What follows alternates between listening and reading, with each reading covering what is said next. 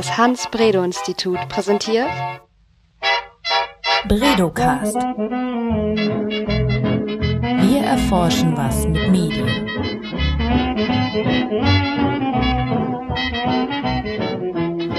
Hallo, willkommen beim Bredocast.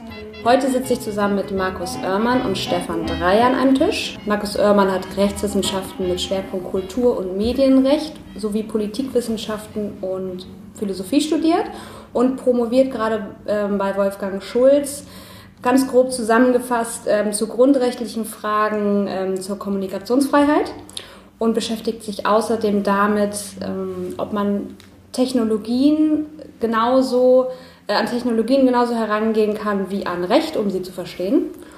Und ähm, Stefan Dreier ist hier wissenschaftlicher Referent schon seit 2002 und hat Rechtswissenschaften mit Schwerpunkt Information und Kommunikation studiert.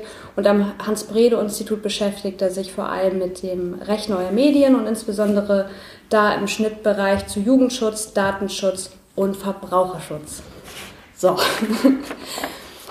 Herzlich willkommen, ihr beiden erstmal. Moin. Moin. Ja, ähm, unser Thema, zu dem ich gleich komme, das hat sich ähm, aus einer Studie, aus einer Werbestudie, die hier am Hans-Bredow-Institut durchgeführt wurde, quasi ergeben. Ähm, Stefan, magst du ganz kurz was zu der Werbestudie erzählen? Gerne. Also das war die Studie Kinder- und Online-Werbung, die ist im November 2014 veröffentlicht worden und erfolgt im Auftrag von der LFM in Nordrhein-Westfalen und dem Bundesfamilienministerium. Und da haben wir uns eigentlich angeguckt, welche Werbeform es im Internet gibt und wie Kinder damit umgehen. Wir waren uns aber nicht zu schade, äh, auch einen kleinen Exkurs zu machen zum Thema, welche Form von Personalisierungstechniken kommen eigentlich zur Anwendung ähm, auf den Seiten, die von Kindern oft genutzt werden. Weil uns das interessiert hat, ob das eigentlich ein Thema ist, was ähm, in eine Studie mit reingehört, die Kinder- und Online-Werbung heißt. Und wir sind zu dem Schluss gekommen, ja, das ist ein Thema.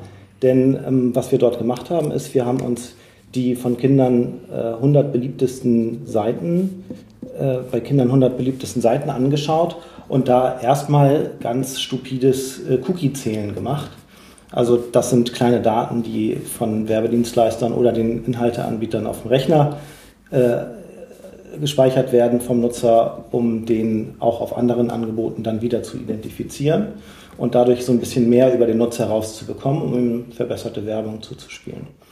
Und ähm, nur um ein Beispiel zu nennen, eins der Angebote, die wir uns angeguckt haben, legt 82 Cookies an, wenn ich die Seite besuche.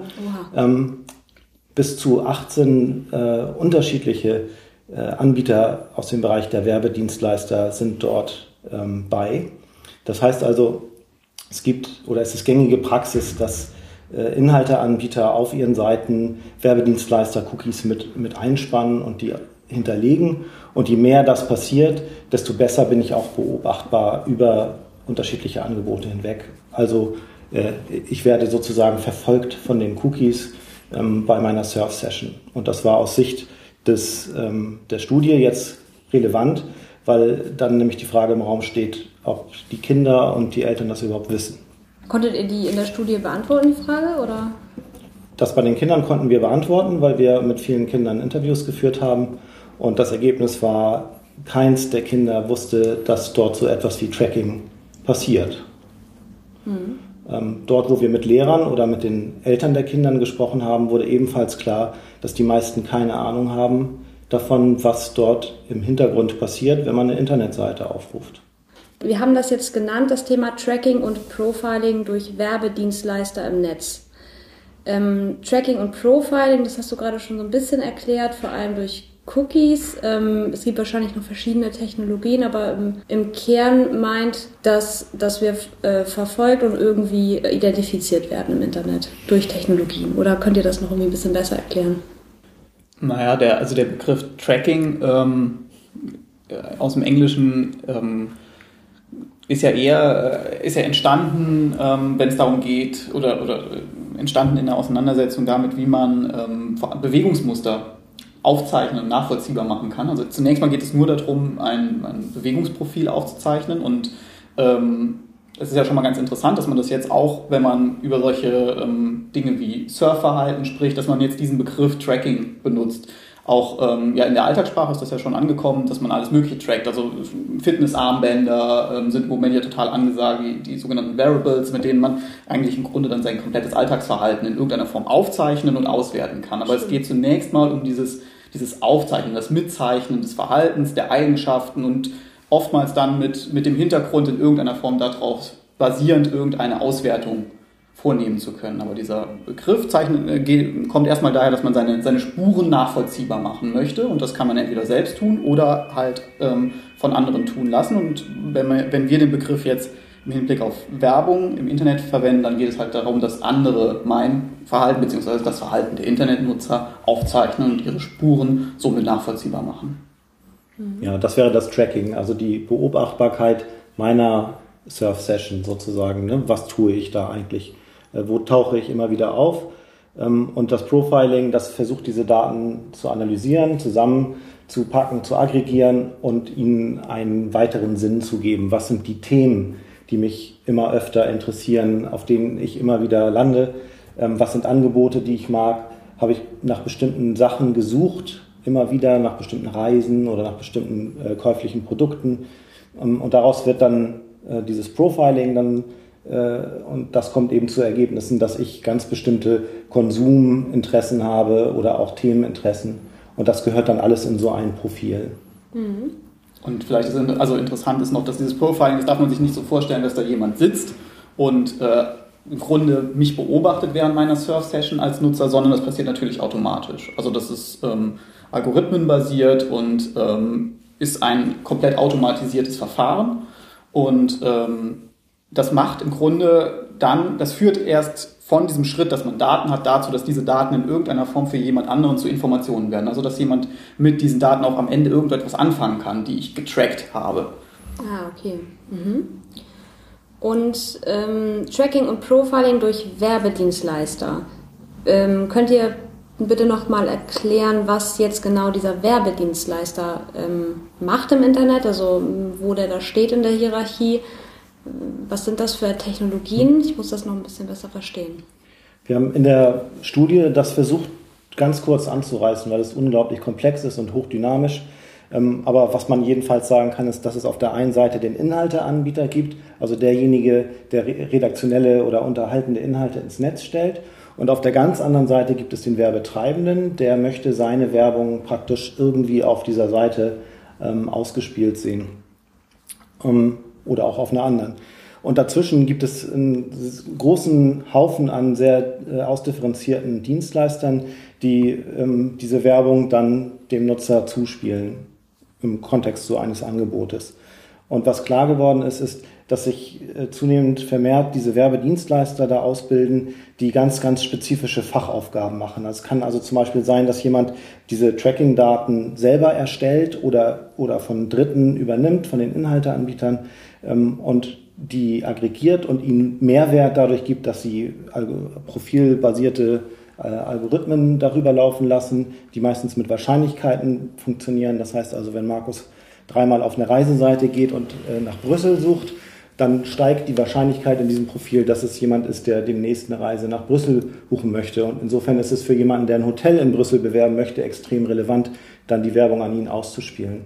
Ähm, und diese Werbedienstleister gibt es eben in dem Bereich von, von Profiling, äh, die gibt es aber auch ähm, im Bereich äh, von Reconversion zum Beispiel, also die spezifisch ähm, ermitteln können, welche Sachen du dir schon näher angeguckt hast, ohne sie zu kaufen auf, auf einem bestimmten Angebot ähm, und versuchen dir dadurch immer wieder ähm, das äh, Wasser im Munde zusammenlaufen zu lassen, dass sie dir dann immer wieder das Banner von dem Produkt oder von der Seite einspielen. Ähm, solche Arten gibt es. Also es sind unglaublich viele neue Unternehmen in dem Bereich entstanden, die ganz, ganz spezifische Aufgaben für die Werbeanbieter oder die Inhalteanbieter oder beide dann zur Verfügung stellen. Also zum Beispiel jetzt gerade ganz hoch ähm, getrendet sind diese, diese Realtime-Advertisement-Anbieter, ähm, was sind, das muss man sich im Prinzip als Laie vorstellen wie bei eBay. Da gibt es jemanden, der möchte was verkaufen, nämlich Werbung, und da gibt es jemanden, den interessiert das im Prinzip, das ist der Nutzer. Und bei eBay können jetzt ähm, Werbeunternehmen darauf bieten, sozusagen äh, seine Werbung für diesen Nutzer auszuspielen. Und das passiert in wenigen Sekunden Bruchteilen, dieses, dass der Höchstbietende dann die Bannerschaltung auf einem Angebot bekommt, ähm, sodass sich da äh, ja auch wieder neue Dienstleister ausbilden in so hochinnovativen, hochdynamischen Bereichen. Aber es ist eben alles datenbasiert und merkmalsbasiert. Also das vielleicht noch zur Ergänzung, ähm, sowohl diejenigen, die ähm, Inhalteanbieter sind und ihre Inhalte refinanzieren wollen über Werbung, definieren bestimmte abstrakte Merkmale, was für eine Werbung in den Flächen, die sie dafür vorgesehen haben oder in den fünf Sekunden vor dem Videoclip, den sie aufwendig produziert haben, die sie dann für Werbung zur Verfügung stellen wollen, welche Inhalte da ausgespielt werden wollen. Also wenn ich jetzt zum Beispiel Betreiber eines sehr ähm, schicken äh, Sportblogs bin, in dem ich bestimmte ähm, Sportprodukte oder Dienstleistungen ähm, vorstelle, dann möchte ich wahrscheinlich gerne, dass auch die Werbung in einer gewissen Weise zu meinem Inhalt passt, damit der Nutzer, der dann meine Inhalte sieht, das Gefühl hat, dass das ein stimmiges Gesamtangebot ist. Da soll dann wahrscheinlich nicht die Obi-Werbung auftauchen. Das kann ich dann auch definieren einer, ähm, bei diesen ähm, Dienstleistern, so dass der Dienstleister mir nur Werbung ausspielt, die zu meinen Inhalten passt. Und auf der anderen Seite, der Werbetreibende definiert genauso Kriterien und Merkmale für die Zielgruppe beziehungsweise die Profile, die er gerne ansprechen möchte. Und das alles wird dann durch diese Dienstleister ähm, auf, Schnittstelle, auf der Schnittstelle gematcht, also ähm, übereinander gebracht. Und dann kommt es zu diesem Prozess, den Stefan gerade skizziert hat, bei diesen ganz modernen Formen, der auktionsbasiert ist, wo dann im Grunde die Aufmerksamkeit des Nutzers zum Höchstpreis ähm, versteigert wird. Mhm. Ähm, findet ihr, dass Nutzer ähm, des Internets das ganz genau wissen sollten, was da passiert? Äh, ich weiß nicht, ob es jemanden gibt, der das ganz genau weiß, was da passiert. Mhm. Aber die, dass da etwas passiert, dass es einen Rückkanal gibt sozusagen, der nicht nur an den Inhalteanbieter Daten von mir liefert, sondern, sondern an viele andere, die mir gegenüber nicht äh, in Erscheinung treten, spezifisch und konkret und so, dass ich sie sehen kann. Ähm, das wäre aus meiner Sicht von Vorteil, ja. Ähm, das hatten wir, glaube ich, in dem Podcast Code Literacy kurz angesprochen, mhm. wie wichtig das ist, ähm, das Backend zu verstehen, sozusagen von Informationsdiensten, zu verstehen, welche Datenströme das auslöst, dass ich auf einer Seite von einem Inhalteanbieter ähm, mich bewege. Mhm. Und das würde aus meiner Sicht dazugehören. Mhm. Also meine Position ist da ehrlich gesagt so, dass ähm, ich glaube, dass es nicht zwingend notwendig und auch nicht mehr umsetzbar ist, dass man diese Blackbox hinter oder den Vorhang, hinter dem das ein bisschen, ähm, um es bildlich zu sagen, für den Nutzer im Moment stattfindet, dass man den völlig aufreißt. Ich glaube, das ist ähm, etwas, was auch ähm, gar nicht darstellbar ist, denn wie Stefan gesagt hat, selbst diejenigen, die in diesem Segment unterwegs sind, selbst die Angestellten dieser Dienstleister verstehen oft ihr eigenes Produkt nicht ganz, weil es halt so ausdifferenziert ist und ähm, all diese unterschiedlichen ähm, Services und Dienstleistungen von so vielen verschiedenen Akteuren im Zusammenspiel angeboten werden, dass das im Grunde für Einzelpersonen kaum nachvollziehbar ist. Ähm, deswegen muss man, finde ich, ein relatives Verständnis ähm, und einen relativen Anspruch darin haben, wie weit die Aufklärung hier überhaupt gehen kann. Also natürlich, ähm, ich, also ich unterstütze da Stefans Position voll, dass man eine gewisse, ähm, eine gewisse Stärkung, was die in der Medienpädagogik braucht, was die Kenntnisse über diese Informationsdienste und die Informationsverarbeitung, die dazu stattfindet, angeht. Aber man muss natürlich auch im Blick haben, dass, es, ähm, dass das nur eine gewisse also dass das nur ein Basiswissen überhaupt darstellbar ist. Weil ähm, über dieses Basiswissen hinaus der Nutzer im Grunde ähm, kaum kommen wird und kommen kann. Und ähm, das ist, um das mal zu vergleichen, ich muss auch nicht unbedingt jeden Vorgang in einem Verbrennungsmotor zu ver äh, verstehen, um sicher ein Auto fahren zu können und kein Problem mit der Nutzung dieser Technologie zu haben. Wichtig ist, dass es sozial adäquate, dass mir das sozial adäquat, der sozial adäquate Umgang mit der Technologie durch das, was ich über die Technologie weiß, ermöglicht wird. Hm.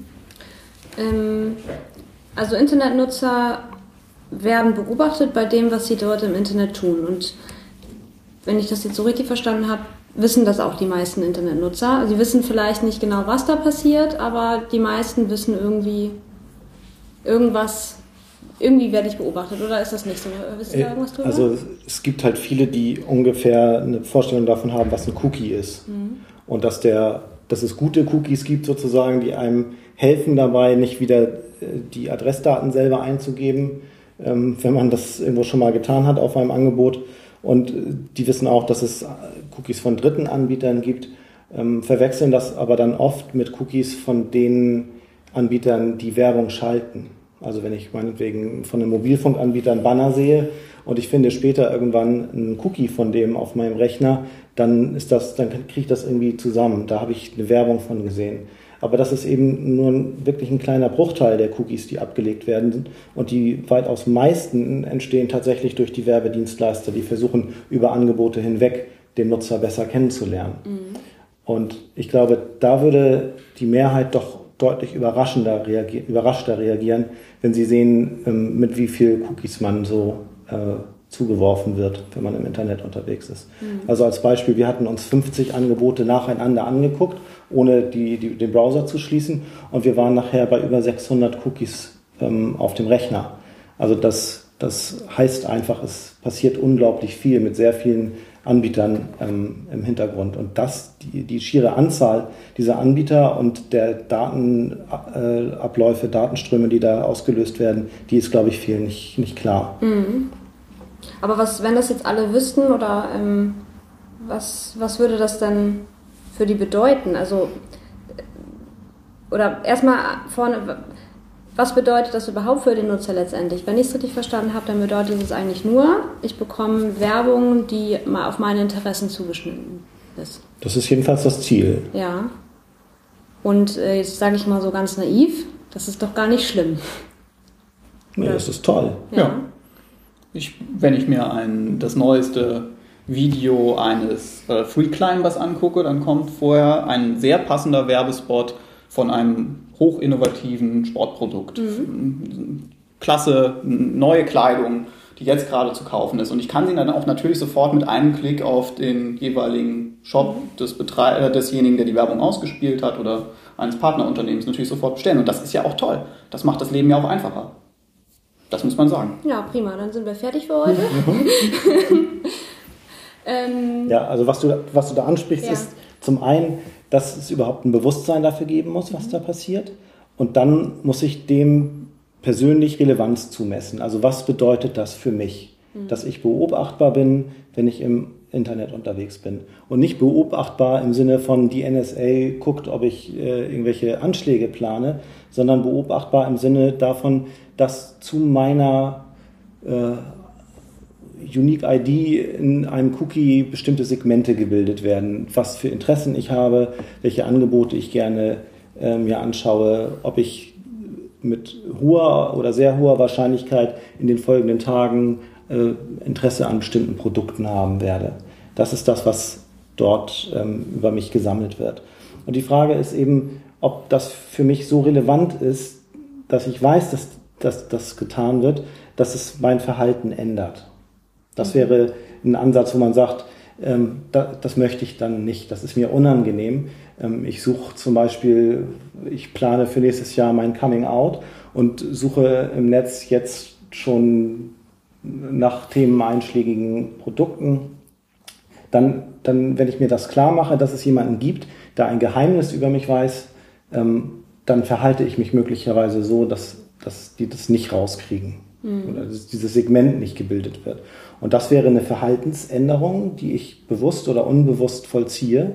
Und das ist etwas, was ähm, ja mit einem grundrechtlichen Verständnis von freier, autonomer ähm, Persönlichkeitsentwicklung und Entfaltung eben nicht mehr viel zu tun hat. Ja, wenn diese äh, Werbedienstleister zum Beispiel mein Telefon abhören würden, auch wenn da kein persönlich jemand sitzt ähm, und mir zuhört, sondern da auch ein ein Computer das analysiert und da Algorithmen drüber laufen lässt, nur um am Ende mir meines Telefonats einen Werbespot zu zeigen, würde das für mich jetzt ganz persönlich auf jeden Fall eine viel größere Re Relevanz haben als das Bewusstsein darüber, dass ich im Internet auf diese Art und Weise getrackt werde. Obwohl es auch, es ist äh, zwar äh, keine Sprache, die da ähm, aufgezeichnet wird, aber dennoch auch eine ganz wertvolle Sache, nämlich mein, mein Surfverhalten. Also ich frage mich gerade, warum die, warum das gar nicht so verhandelt wird. Also ich glaube, ähm, was du ansprichst, ist, dass die, ähm, die soziale Praxis, aus der ähm, heraus sich unsere Einstellung zu, dieser, zu diesen Vorgängen, zu dieser Technologie bildet, die ist beim Telefon halt deutlich anders geprägt, als sie das beim, beim Internetsurfen ist. Also es ist eine komplett andere Nutzungspraxis.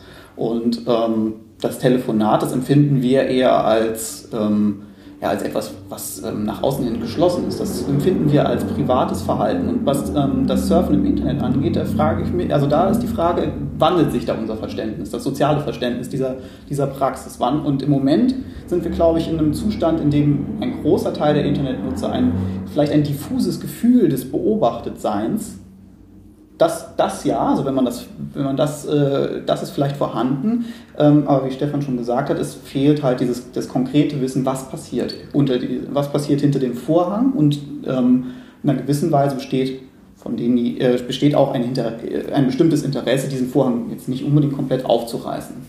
Ähm, wenn wir da nochmal an diesen Punkt gehen, die, äh, dass hier dann Verhalten ähm, in einer gewissen Weise eine, eine, soziale Praxis stabilisiert, wie man mit dieser Technologie Internet und ich nenne jetzt mal, in, benutze den Begriff Internet jetzt mal für Surfen im Web, wenn man ähm, diesen, diese soziale Praxis dann stabilisiert und sie stabilisiert sich als etwas, wo es dann eine Normalität gewinnt, dass man beobachtet ist, dann muss man sich, muss man sich fragen, wie, wie, geht, wie geht man damit differenzierter um? Denn das, wie wir schon gesagt haben, das hat einen gewissen Mehrwert, beobachtbar zu sein äh, für die soziale Praxis. Es, hat es birgt aber auch Risiken. Und diese Risiken, die, die gilt es dann aus, äh, zu identifizieren und zu verhandeln. Und wenn wir dann in einem Kontext unterwegs sind, wo es um Gesundheitsdaten geht, wo es um Daten oder Informationen, der, der Witz sind ja, wir sprechen immer über Daten, aber das, was relevant ist, das sind ja die Informationen, das ist das, die, das ist der Inhalt, der hinter den kodierten Daten steht, über die der Algorithmus läuft. Solange dein Algorithmus läuft und der Nullen und Einsen verarbeitet, solange kann mir das ja herzlich egal sein und ist es auch vielen Menschen herzlich egal. Es wird dann relevant, wenn daraus ein Risiko für soziale Konsequenzen wird. Und dann müssen wir uns unterhalten über, über Kontext und über beziehungsweise Zusammenhänge, lebenswirkliche Zusammenhänge, in denen das gefährlich wird. Und das sind dann zum Beispiel diese, diese Prozesse oder diese Situationen, wie Stefan sie beschrieben hat, das geplante Coming Out, ich habe eine Affäre, ich, habe, äh, ich bin ein Internetnutzer, der auf einmal ähm, sich äh, auf Transgender-Foren bewegt, ohne dass das in, meiner, in meinem sozialen Umfeld, dann gewinnt, besteht ein hohes Risiko. Und das ist etwas, was man sozial verhandeln muss und das ist etwas, was man eventuell auch rechtlich absichern muss. Und das, diese Stellschrauben so zu drehen, dass man da zu einem ausgewogenen Verhältnis kommt, das ist im Grunde die Aufgabe, vor der man hier steht. Dass es da noch keine Revolution gegeben hat mit äh, Millionen von Menschen, die auf die Straße rennen und sagen, nieder mit Online-Werbung, mhm. liegt vor allen Dingen daran, ähm, dass hier dein Nutzungsprofil nicht mit deinem Namen verknüpft ist. Jedenfalls sollte es so sein, ähm, sondern dass die, äh, diese Unique IDs, diese ähm, einzigartigen Erkennungsmerkmale sozusagen ähm, pseudonym gespeichert werden. Das mhm. heißt also, ähm, wenn du in Cookies reinguckst auf deinem Rechner, dann sind dort sehr, sehr lange Zahlenketten drin, vor denen normalerweise UID steht, also die Unique ID. Ähm, und darüber bist du als Nutzer identifizierbar, aber nicht namentlich, sondern du wirst nur wiedererkannt als der, der eben noch auf Spiegel Online oder Bild.de oder sonst wo unterwegs warst, ähm, aber nicht, eben nicht als Daniela. Und das ist, glaube ich, der Grund dafür, dass man noch nicht auf die Straße mhm. gerannt ist, sondern dass es jetzt sich in einem Feld abspielt, äh, wo, wo man wiedererkannt wird, aber eben als äh, Nutzer an einem Rechner und nicht als der, die Person, die namentlich bekannt ist. Ist denn diese Praxis ähm, so rechtlich in Deutschland unbedenklich? Ist das alles erlaubt oder ist das ein Grenzbereich? Oder? Ja, also wenn wir noch fünf Podcasts machen, dann ja. könnten wir das, glaube ich, abschließend klären. Okay. Ähm, also wenn man unterstellt, dass es tatsächlich Pseudonyme sind, die mhm. dort ähm, angelegt werden oder wo unter Pseudonym Datenverarbeitung stattfindet, dann gibt es eigentlich rechtlich in Anführungsstrichen nur die Informationspflicht und zwar ähm, die Möglichkeit, äh, oder die, die Information des Nutzers typischerweise vor der ersten Nutzung des Angebots ähm, darüber, dass dort bestimmte pseudonyme Daten äh, oder pseudonymisierte Daten verarbeitet werden. Mhm. Mit der Pflicht, äh, immer auch ein Opt-out zu ermöglichen. Das findet man in der Regel wenn man auf Privacy Policies, Nutzungsbedingungen oder sonst was ganz unten auf der Seite klickt, da gibt es oft einen Abschnitt dazu, wo das dann drin steht ähm, und wo es auch einen Link gibt zu einem Cookie, mit dem man sozusagen der pseudonymisierten äh, Verarbeitung von Daten widersprechen kann. Das wird so gemacht. Ob das immer vor der Nutzung des Angebots erfolgt, ähm, das bezweifle ich. Manchmal gibt es diese, diese Pop-Ups oder die Layovers, wo das dann nochmal steht, wir arbeiten mit Cookies. Ähm, aber selbst dort, wo das nicht passiert, gibt es bestimmt 50 Prozent der rechtswissenschaftlichen Literatur, die einem das Recht eben gerade dazu geben würde. Also es ist rechtlich hochgradig umstritten und, und wird ausgiebig diskutiert, äh, wie genau jetzt die gesetzlichen Anforderungen sind an Einwilligungen ähm, bei pseudonymer Nutzung. Hm, okay, verstehe. Ich habe vorhin schon angedeutet, es gibt ja noch mehr Akteure, vielleicht auch gerade auch äh, technologisch begründet, die in diesem Feld jetzt eine Rolle spielen. Also es gibt ähm, die Werbedienstleister, es gibt die, die, die Akteure wiederum, die die Werbung dort äh, ausspielen, also die daran interessiert sind, ihr, ihr Produkt dort zu, zu bewerben. Und dann gibt es ja noch Anbieter von Adblockern. Was ich ganz spannend finde an den Adblockern ist, dass sie im Grunde ja nur ein, ein Symptom sind für die, ähm, für die Situation, in der sich der Nutzer befindet, dass er, also bestimmte Nutzer, bestimmte Nutzergruppen, die dann diese technischen Mittel wählen, ähm, zum einen das Gefühl des Beobachtetseins, das dann für diese Nutzer offensichtlich so gravierend ist, dass sie technische Gegenmaßnahmen ergreifen, also sich nicht nur mit, in der Tiefe mit den Konfigurationsmöglichkeiten ihres Browsers auf dem Endgerät auseinandersetzen, sondern zusätzlich dazu ähm, Funktionen von Drittanbietern, ähm, was ja auch einen gewissen Aufwand bedeutet, versuchen sich diese, über diese Funktionen halt noch weniger beobachtbar zu machen. Und ähm, das äh, ja nicht nur vor dem Hintergrund des, des Beobachtetseins, sondern vor, diesem, vor, der, vor der Furcht, dass das Verhalten beeinflusst wird. Also auf den Punkt wollte ich gerne nochmal vielleicht zurückkommen. Das hat, da sind wir eben einen Schritt zu schnell, glaube ich, drüber weggegangen, dass der, ähm, dass der relevante Aspekt auch darin liegen kann, dass aus dem Beobachtetsein eine Verhaltensadaption, eine Verhaltensänderung kommen kann und das in, ähm, von Nutzern ähm, kritisch bewertet wird.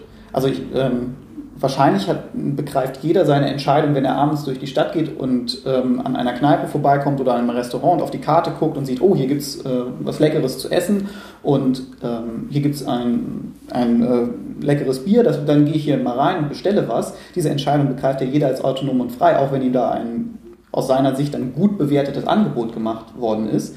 Ähm, wofür sich der Nutzer fürchtet, was der Nutzer nicht möchte, ist, dass er manipuliert wird. Also dass ein, einfach, dass ein Prozess stattfindet, den er nicht mehr als autonome freie Entscheidung begreifen kann, ähm, sondern dass die Werbung ihn so ähm, steuert, dass die Werbung ihn reguliert, ähm, dahin, dass er ähm, Dienstleistungen und Produkte in Anspruch nimmt, die er eigentlich gar nicht in Anspruch nehmen wollte. Also dass er diesen und das ist etwas, davor, das ist etwas, was ähm, mit unserem Verständnis dieser, des selbstbestimmten, freien Entscheidens dann ähm, ähm, in einem Widerspruch stehen würde. Und ähm, an dieser Stelle, wo das, der, der Verhaltensänderung, da, ähm, da entsteht der rechtliche Konflikt, der grundrechtliche Konflikt eventuell, und ähm, da entsteht auch dieses Verlangen technischer Gegenmaßnahmen. Und da entwickeln sich dann solche Dienstleistungen ähm, und solche neuen Angebote wie Adblocker oder auch ähm, Protestbewegungen. Also ich finde ein ganz gutes Beispiel ist ähm,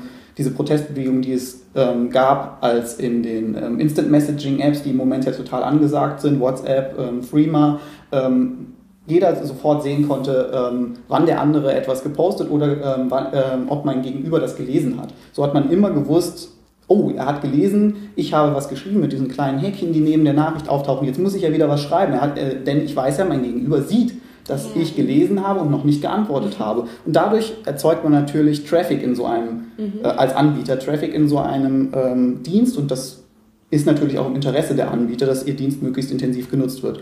Das war eine ganze Zeit lang ähm, unter verschiedenen Betriebssystemen nicht deaktivierbar, diese Funktion. Das hat zu einem irgendwann zu einer, ähm, in der Community der Nutzer, zu einem gewissen Protest geführt, weil man gesagt hat, ich möchte darüber entscheiden können, ob mein Gegenüber sieht, wann ich seine Nachrichten gelesen hat oder halt eben nicht. Dafür, das war ein Punkt, wo man gesehen hat, diese diese ähm, technologische Konfiguration, die in einer gewissen Weise zu einer Verhaltensanpassung führt, wird vom Nutzer hier kritisch gesehen. Und dann geht der Nutzer ähm, daran, nicht zunächst eine Regulierung zu fordern, was er ja auch fordern könnte, sondern er sagt, ich möchte, dass diese Technologie sich anpasst. Ich möchte, dass der ähm, Anbieter die Technologie so konfiguriert, dass meine Entscheidungsfreiheit, meine ähm, autonom, autonome Entscheidungsfreiheit respektiert wird.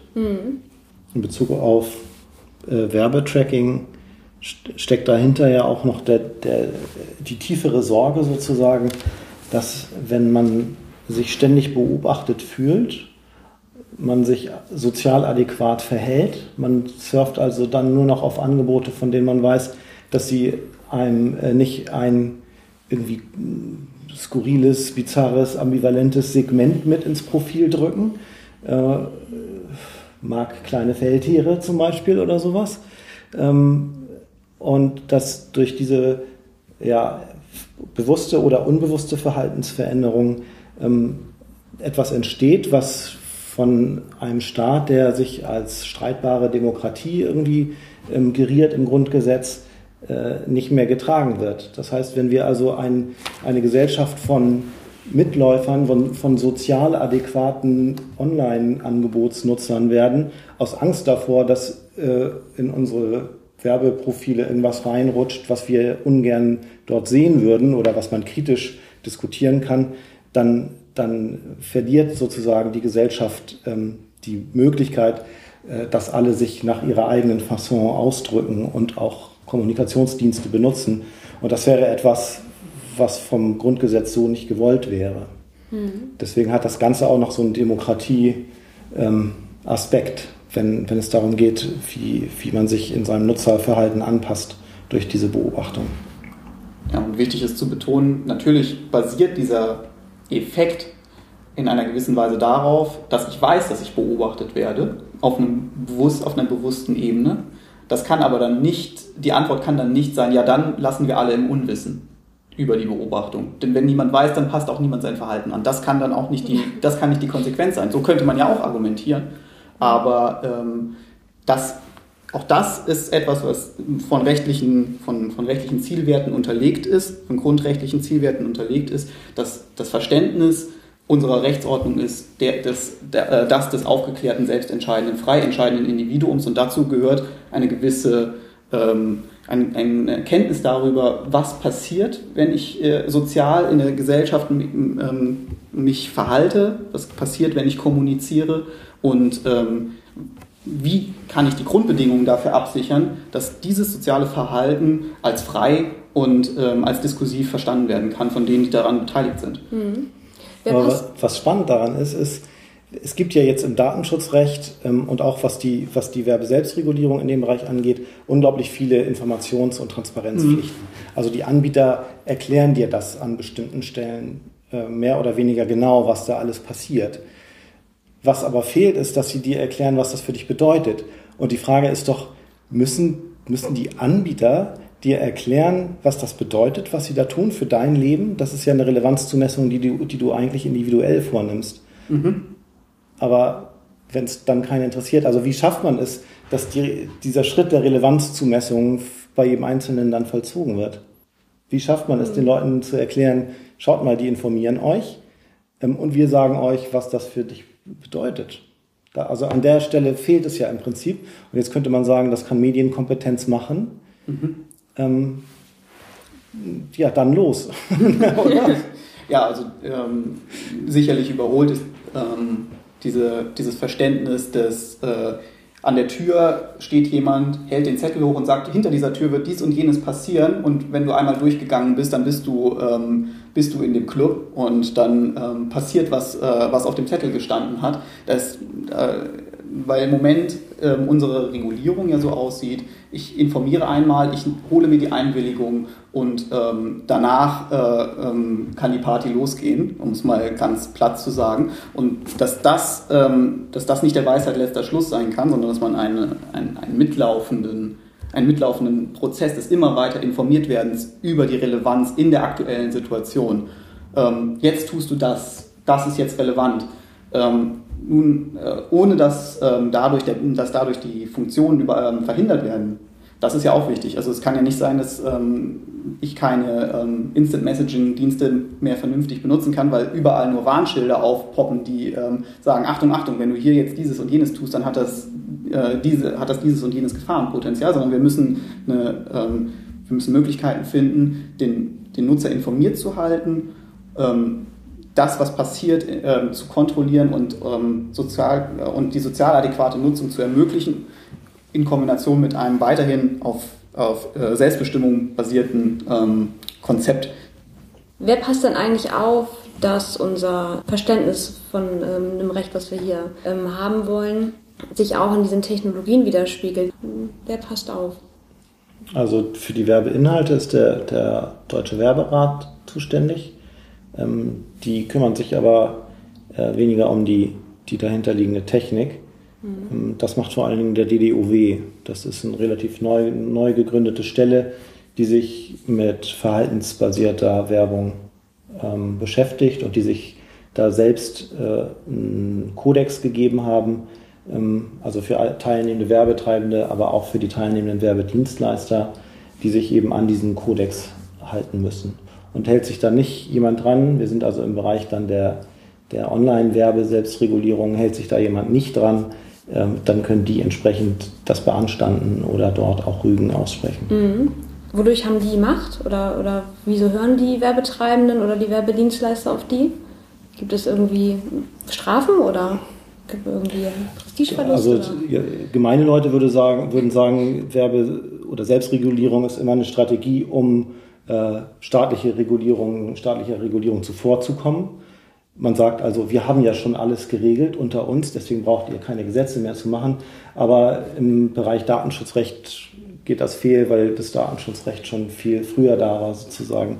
Ähm, deswegen an dieser Stelle muss man tatsächlich sagen, äh, oder jedenfalls ist das mein Eindruck, es geht hier darum, ähm, Vertrauen zu schaffen. Denn wir haben ja gehört, die wollen ja im Prinzip nichts Böses, sondern die wollen uns besser kennenlernen als Nutzer, damit sie uns ähm, zielgerichtete Werbung zuspielen lassen können, die uns im besten Falle auch interessiert.